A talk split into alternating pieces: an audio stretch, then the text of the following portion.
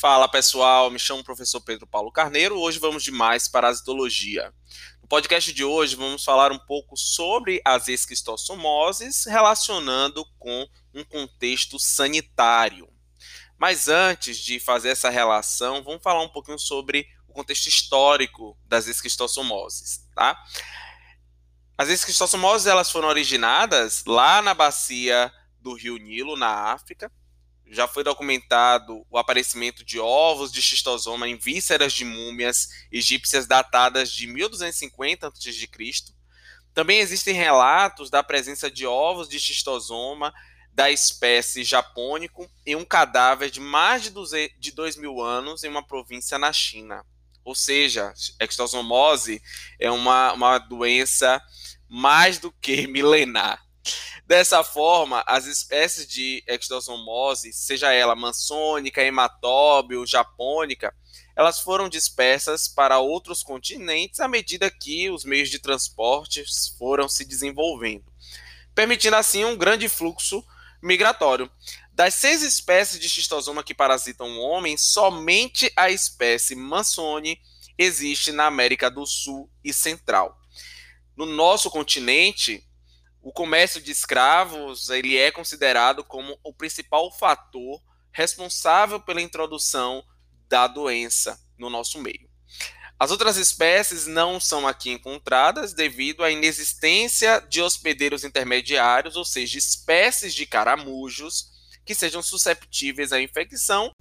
A introdução da ectosomose no Brasil, ela se deu, como já tinha mencionado anteriormente, por meio do tráfico de escravos originados na costa ocidental da África, que ingressaram no país principalmente por portos de Recife e Salvador para trabalharem na lavoura de cana de açúcar. Nos portos de entrada, a doença ela se expandiu principalmente pelo Nordeste brasileiro, formando, formando aí uma extensa área de transmissão entre os estados do Rio Grande do Norte e Bahia. No século XVIII, com o início do ciclo do ouro e do diamante e o declínio da produção açucareira no Nordeste, um fluxo migratório intenso introduziu a endemia em outras regiões do país. Bom, a exosomose ela é endêmica em vasta extensão do território brasileiro na atualidade, considerada ainda como um grave problema de saúde pública no Brasil.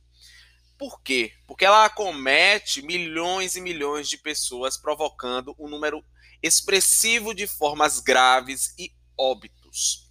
Ela ocorre em localidades principalmente sem saneamento ou com deficiências consideráveis de saneamento básico, sendo adquirida através da pele e das mucosas em consequência do contato humano com água contendo formas infectantes do xistosoma mansoni.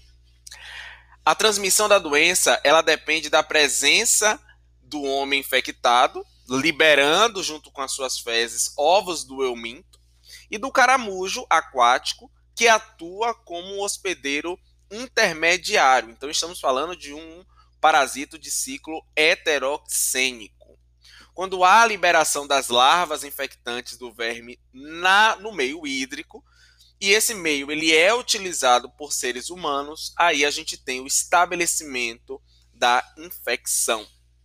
Outros fatores, além do saneamento básico, eles atuam aí como um condicionante que contribui na ocorrência da exossomose no nosso meio.